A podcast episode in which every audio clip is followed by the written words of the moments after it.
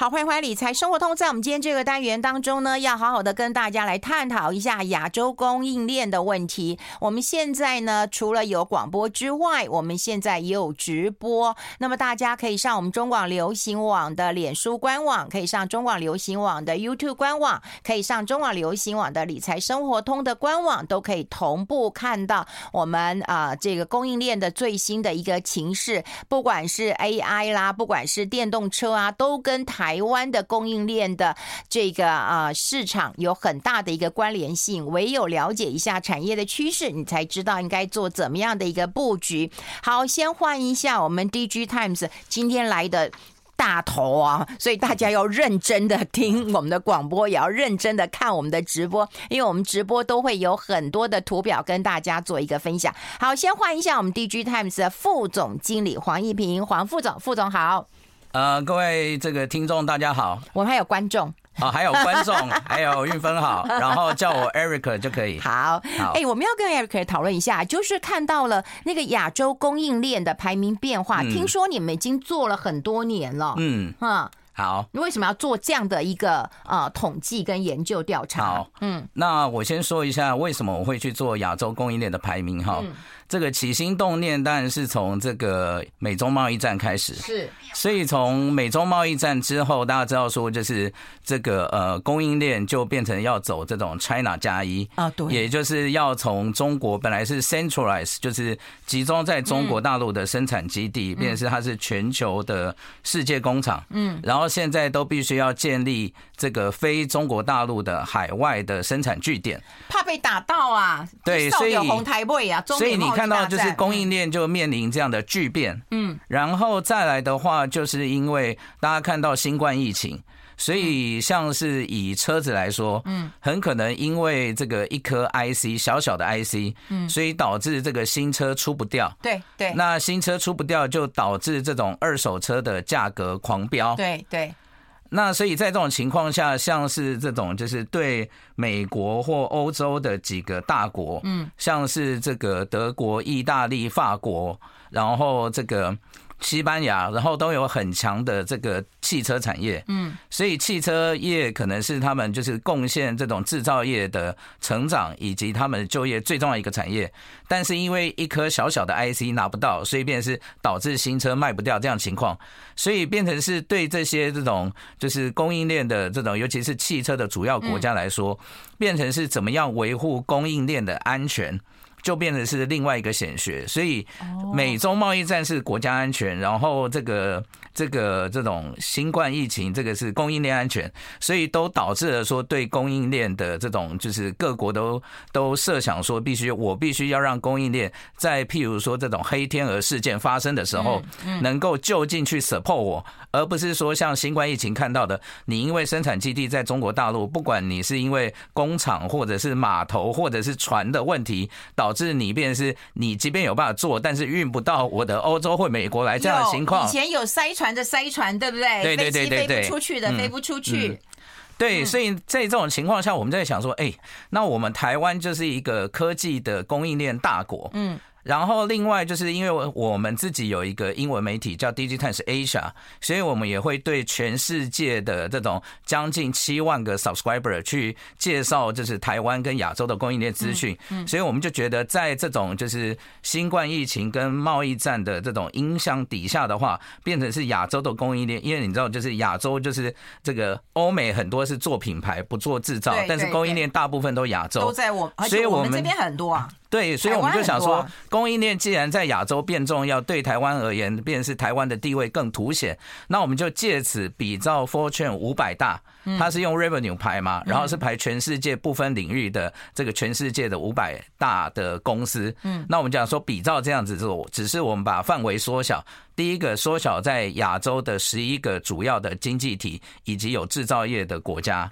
然后第二个的话就是我们缩小在几个产业的这种的领域，嗯，所以就是科技供应链加这个汽车供应链加精密制造供应链，这些相对来说就是是泛科技的供应链，也就是未来来说都会是台湾的这种整个出口或者是产业发展最重要的一些领域。然后我们来追踪这些领域，说，哎，到底台湾跟日本。跟中国大陆、跟韩国，或者是东南亚、跟印度这些国家相较，那这个就是供应链主要的供应链业者到底有哪些人？然后他们在这个每年我们去追踪这样的排名的话，它的这种就是消长的态势是怎么样？我们就希望说，就是大家知道说，就是哎，其实欧美国家对供应链的掌握度不像我们自己，就是生长在这种供应链大国，掌握度那么高。然后我们希望说，能够掌握到最新的发展趋势，然后把这样的讯息，不管是提供给国内的这种读者，或者是透过我们英文网站给窝外的读者，这样子。所以起心动念是这样子。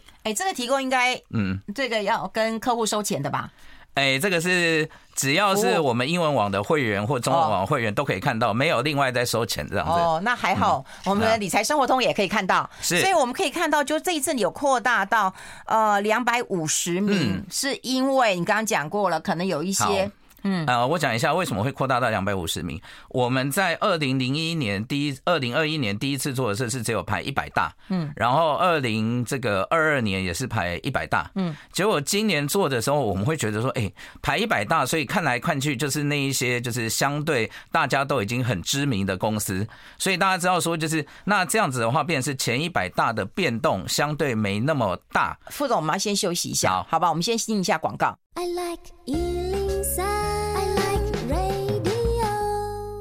好，欢迎回来理财生活通，我是夏韵芬，在我旁边的就是我们 DG Times 的副总经理黄一平 Eric，我们跟大家来聊聊，就是他们做这个啊、呃、研究调查，从一百名一百名，忽然就变了两百五十名了，嗯、对对。好，嗯，所以刚刚提到说，就是如只做一百名的话，我们会发现说，相对的这些公司的变动没那么大，嗯。但是在后面规模比较小的公司来说，我们相信有一些是处于这种成长力很高的未来的潜力的公司。那如果只绿这个一百大的榜单的话，那这些公司可能就浮现不出来。对。然后有一些比较这种供应链的这种谁消谁涨的变化，不管你是就不同的产业领域，或者就各国之间的这种竞争的关系来说的话，我们会觉得说，如果我们把这个就是这个排名的数目放大的话，那可以呈现更多的讯息。嗯。所以今年度我们就把原来的一百大，然后扩大到两百五十大。哦，哎，那我们看一下这个前二十大，其实是有一些端倪的。我们就会发现到说，哎，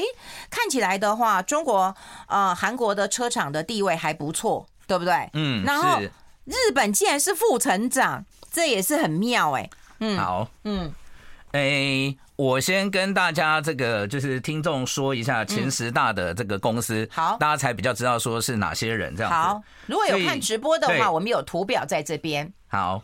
所以第一大是 Toyota 好，丰田汽车，嗯、然后第二大是三星电子，嗯，第三大是鸿海精密，嗯，那红海的话，大家知道说就是二零二二年的这个营业额是这个六兆六千亿，嗯，所以鸿海在这个 Fortune 五百大二零二二年的 Fortune 五百大已经排到二十七名。所以各位知道说，就是在丰田跟三星来说，都已经是前排名前这个 Fortune 五百大前二十大的公司了，这样子。好，所以再来第四大是本田，然后第五大是这个中国的汽车的上海汽车集团，嗯，第六大是现代汽车，第七大是 Sony，嗯，然后第八大是台积电。好，然后第九大是这个鸿海集团在这个香港上市的工业互联，然后第十大是日产汽车这样子。好，那各位会发现说，就是哎，在这前十大里面，怎么超过半数都是汽车厂？嗯，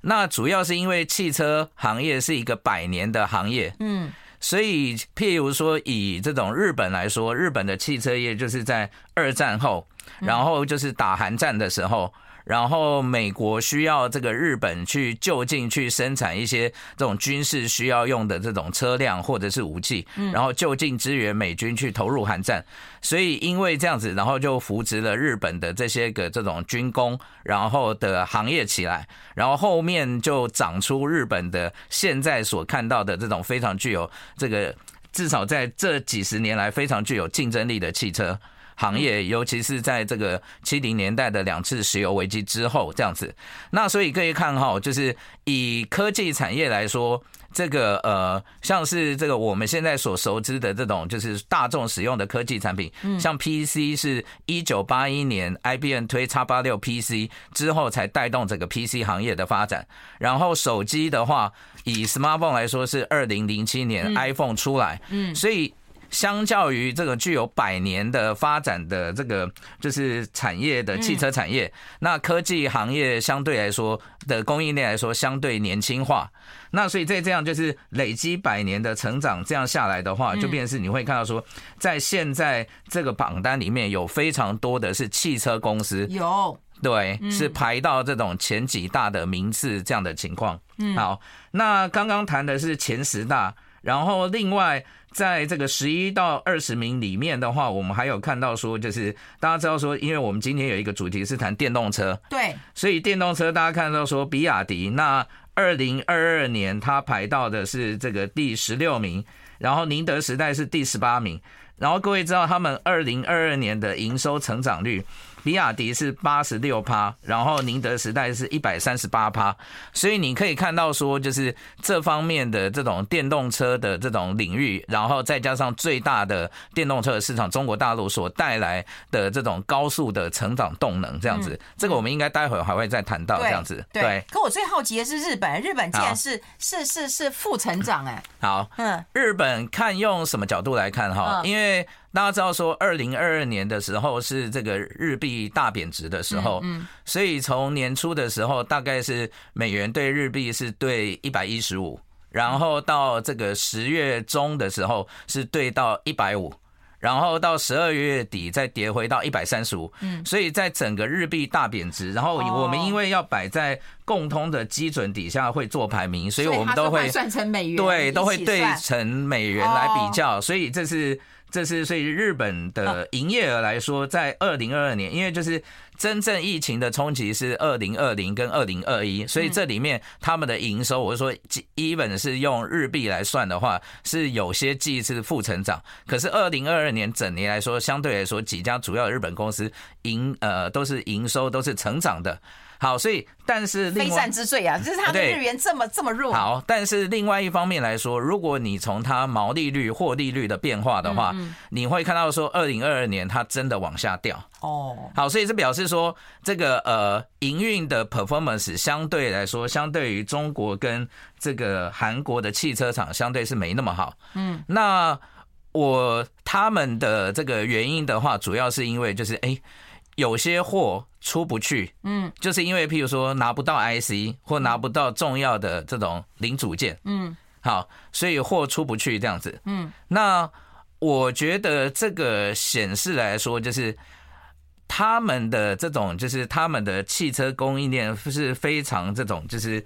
井然有序的这种 hierarchy，这种就是非常这种就是一层一层的供应链的关系，所以相对于韩国或者是中国大陆来说，这个中国大陆当然是更有弹性，然后一堆新的这种供应链的这种新的业者冒出来，然后下游的品牌业者很愿意去尝试新的这个就是供应商，嗯，然后韩国来说就是在转电动车上头来说，这个转的比日本快。快很多，嗯，然后日本，我我觉得之所以譬如说出现这种供应不及，然后出不了货的这种原因，我觉得就是因为他们的供应链太次序井然，然后变成是只 leverage 既有的供应链，然后变成是没有新的这种业者，然后这这种怎么讲，就是。外部创新的力量去 support 他们的汽车业的发展，所以就变成是它的应变速度就会比较慢，这样子。哦，我以为它是没有台积电，所以才没有办法，你知道吗？啊，对啊，当然半导体是主要的原因，所以你看，就是好，台积电现在也过去熊本设厂了，对不对？对。然后跟他们对啊，这个就是 Sony 啊这些，对。我们还有，我们先休息。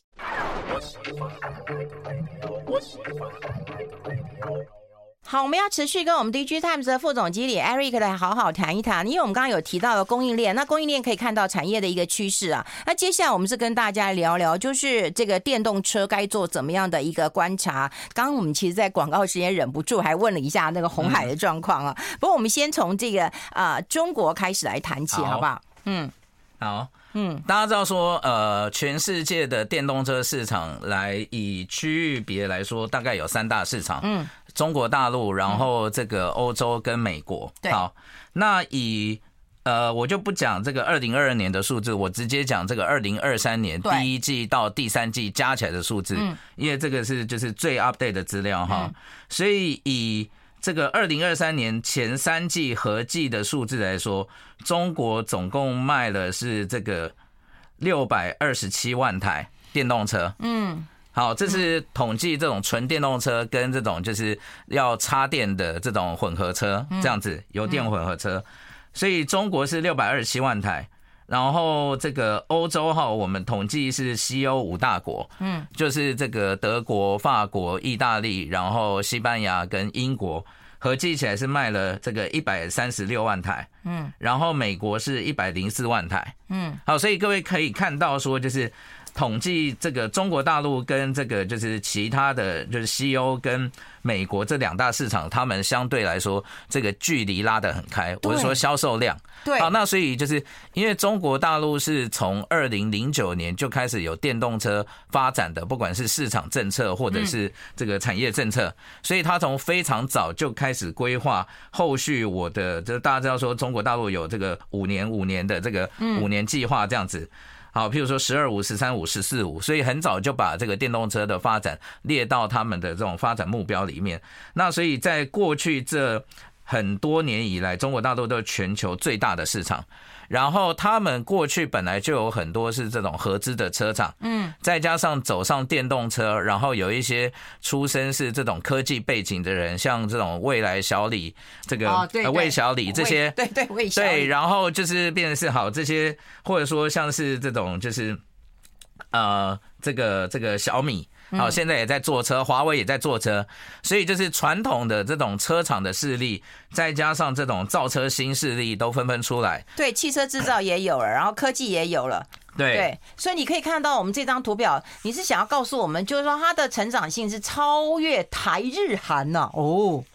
嗯，呃。这个应该是说，就是这边是讲说，我刚刚讲说，就是我们的整个的统计是这个汽车供应链加上加上这个科技供应链，就是电子产品的供应链，加上精密机械供应链。所以中国大陆，大家如果看这里面就是这个的颜色哈，嗯，所以就是泛汽车的这中间，包括说汽车，包括说汽车零组件，嗯，还有包括说这种电力元件，也就是电池的部分，嗯，这里面相对来说，它都。都是呈现高成长的情况，嗯，所以也就是因为就是在它的这种就是大规模的内需市场所驱动底下，变成是让它的供应链欣欣向荣的发展。这里面就是刚刚我提到的比亚迪，或者是刚刚提到的宁德时代，就是这里面的这种主要的这种领导的业者。哎，那我不懂为什么台湾没有那个深蓝色，也没有浅蓝色？好，嗯，那就是因为台湾相对的我们的汽车产业的话，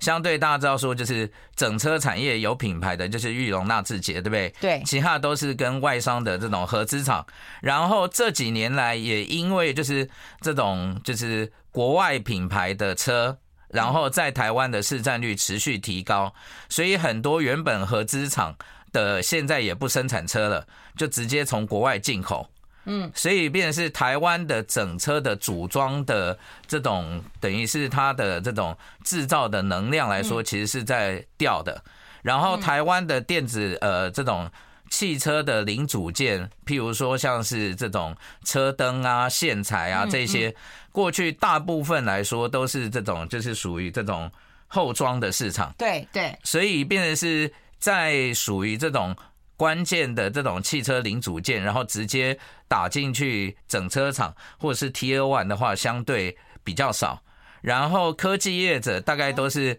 这几年才在努力。那当然也有一些成绩，譬如说这种好，譬如说这个台达电，然后他去做电机电控，然后或者说充电桩。对，然后再像和硕做这种就是 Tesla 用的车内的那个大平板，嗯，或者说像广达做这个就是 Control Unit，嗯，帮 Tesla 做这些，所以但是这一些来说都是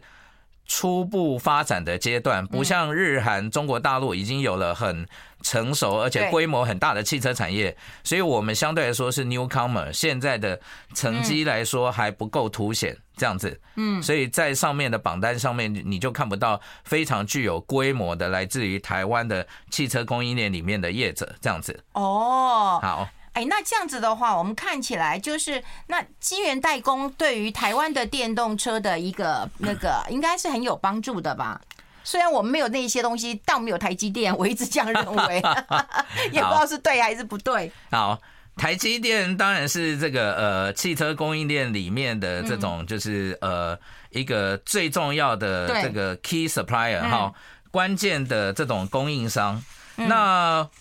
哎，所以就是我们如果是看整车厂来说的话，嗯，我们的地位相对来说还蛮这种就是还比较弱这样子。哦。然后刚刚讲说就是，然后对，然后如果就。关键的一些零关键的就是这种电机、电控、电池。嗯，我们在电池上面来说，我们相对是现在来说也算是 newcomer，然后还没有说就是足够的市占率。然后刚刚讲就是三电领域，除了电控，呃，除了这个电池以外的话，电机、电控这里面的话，就是台湾的科技业者跨境来做。嗯，然后相对来说，现在是初步有一些些成绩，但是你要说就是真正打入。一线车厂，然后都能够拿到单，这个还没有到这个程度，这样，所以我觉得是随着这种就是电动车去替代掉这种传统汽车的。我们我们要先休息一下，进一下广告。I like 好，我们要持续跟我们 DigiTimes 的副总经理黄一平 Eric 来谈一谈啊，因为我们刚刚有跟大家来聊，呃，谈过了这个电动车产业的一个兴起，当然也提到跟中美的贸易大战有关，还有跟就是各个国家的那个产业强弱势，当然有很大的一个关联性了哈。那接下来就要跟大家来谈一谈，也就是我们还是很关注啊，手机啊、PC 啊哈这些，甚至就是未来的 AI 嘛哈。但现在问题有很多，刚才讲就是中美贸易大战打成这样，美国要防堵中国，中国要不给呃去美国了，然后台湾到底要选边站？我们常刚在广告时间讲前有狼后有虎的，台湾要生存要做整个供应链，我们要供应军火嘛，供应这些东西，那到底要该怎么看待呀？好，嗯，哎，我先回来讲那个台积电的在这种电动车供应链里面的角色。好，好，所以电动车是现在正在发展，然后。在电动车的平台上头，更容易发展出自驾车。嗯，好，那所以我们来看一下哈，就是以台积电来说，不管是在电动车或自驾车，嗯，都扮演重要的角色。因为我们如果从这个全球的这种就是汽车半导体的这种就是的这种最大的这个排名领先的几家业者哈，然后我们来看它 outsourcing，嗯，给晶圆代工厂生产的比重。那譬如说，举欧洲的这个 Infineon 来说，嗯，它委外的比重是三十趴，嗯，然后 NSP 是五十五趴，然后日本的 Renesas 是四十五趴，所以你看台积电去德国设厂。跟去这个熊本设厂，嗯，然后很重要的就是否车用半导体，对，所以你看到说这些这些个委外的订单至少都在三成以上，然后你在它就近 support 它的话，那有可能它委外的比率未来会持续提高，所以这个对台积电来说就是一个成长的动力。那当然就是就。台积电的第三季的法说已经说，就是哎，这个这个就是汽车供应链看起来的话是今年库存有点过高，嗯嗯，所以感觉起来的话，接下来的 momentum 不会那么强，嗯。那就我们自己去看这个，就是今年的整个汽车销量的这种规模来说的话，就是我们看前三季的这种大车厂的这种就是营收的 Y O Y 好年复合成长率，很多都有十几趴、二十几趴的成长。然后我们自己在抓说，就是今年的整个汽车的销售量大概可以到八成，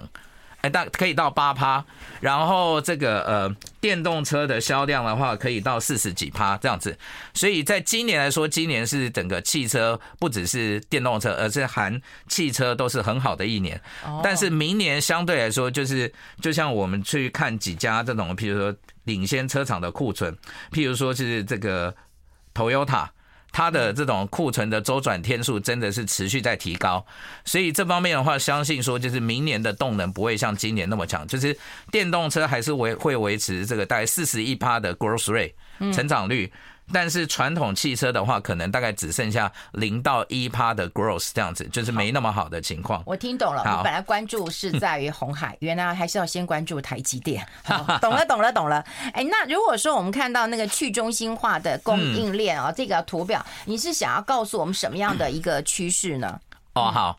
所以这边就在谈说，就是嗯。就是美中贸易战，刚刚提到说美中贸易战战跟这个新冠疫情之后，便是供应链安全跟这个跟这个呃国家安全都变成是重点哦。对，所以这边我就说，就是所以你看到说，就是从 China 加一，然后像去年裴洛西来台湾之后，然后中共就用他的军舰呐，然后说飞机，然后分天来这个算是围台湾一圈，所以导致也很多也有不少业者启动了他们叫做台湾加一的这种。的这种计划，contingency 的 plan 就是应变计划，对，就是万一两岸发生风险的时候，我除了台湾的生产基地、中国大陆的生产基地，我还要一个别的地方的生产基地。嗯，好，所以这样就变成是过去来说，譬如说半导体产能可能集中在台湾，所以现在你就必须像台积电到美国、到德国、到日本，嗯，然后联电去新加坡，然后力基电这个到日本。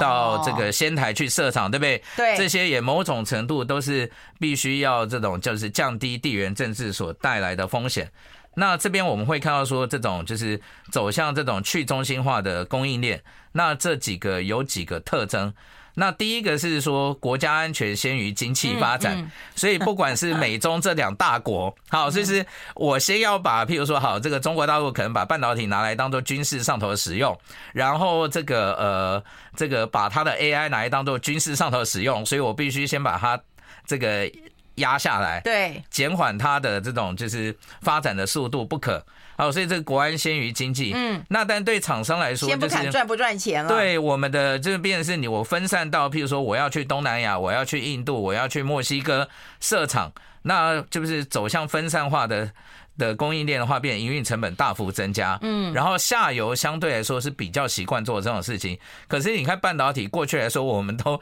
相对都集中在台湾，现在要去设厂，或像这个 PCB 厂。PCB 厂过去来说，大概产能都集中在台湾跟中国大陆，现在也必须要找到，譬如说找到这种泰国或者是越南这些地方设厂，所以这些都增加跨国营运的这种营运成本的增加。对对。然后再加上从俄乌战争到现在的以巴冲突，然后。都造成了传统的这种石油的这种能源成本的增加，嗯，然后再加上我们使用绿电，然后绿电跟传统，譬如说燃煤，然后这种发电方式这些比起来的话，成本也会增加，所以对我们来说就变成是，哎，我们的如果我们的获利率已经相对不高了，再加上这种营运成本提升的情况下，就变成是，就变成是要赚钱的话，就变成是更要想办法。来来让自己赚到钱这样子，那但是在同时呢，过去来说我们企业只要追求企业成长就好。但是现在来说，必须是我企业的组织韧性，嗯，就是面对黑天鹅的这种事件可能层出不穷的时候，我万一某一个地方的生产据点被断掉，那我是不是能够从其他地方能够出货？我某一个供应商断掉，我拿不到料，那我是不是能够从其他供应商拿到料？嗯，所以这部分来说，就变成是我除了追求成长以外，还有一个同步重要的这种企业的营运的目标，就是我要。建立以及强化我的组织韧性，我才有办法这种因应外在的这种黑天鹅这种的营运的所造成的营运风险，才有办法因应这样子。所以赚钱大不容易啊。对，所以像我们这个 supply chain 的两百五十大，就是希望说持续探讨说，就是因为我每年都会做嘛，所以就会持续探讨说供应链在这样变化底下，那以长期的观点来说，哎，是不是它的？营运是有办法说这种持续，哎，获利率还有办法维持甚至提升，还是因为这就表示它有一些新的市场成长机会，或者它内部的管理做得更好，还是说就是哎，有一些业者，我们看到很多业者都是持续往下走的局面。好，我们是摆在这样一个大的宏观趋势底下，然后来持续追踪的供应链的最新发展趋势，这样子。哦，好，所以我们今天透过啊这个 Eric 跟我们大家来分享一下亚洲供应链的一个排名变化。其实看得出来，就是不管是啊中国啦、韩国啦、日本啦、台湾的一个排名，我觉得最重要的是大家的那个苦日子可能还要一段时间，对不对？去年很辛苦啦，哈，然后今年可能还要再 啊看一看到明年都不见乐观了，所以以后还要继续来跟我们讨论一下。今天跟大家分享在这边了，我们谢谢大家的一个收看，我们下次再。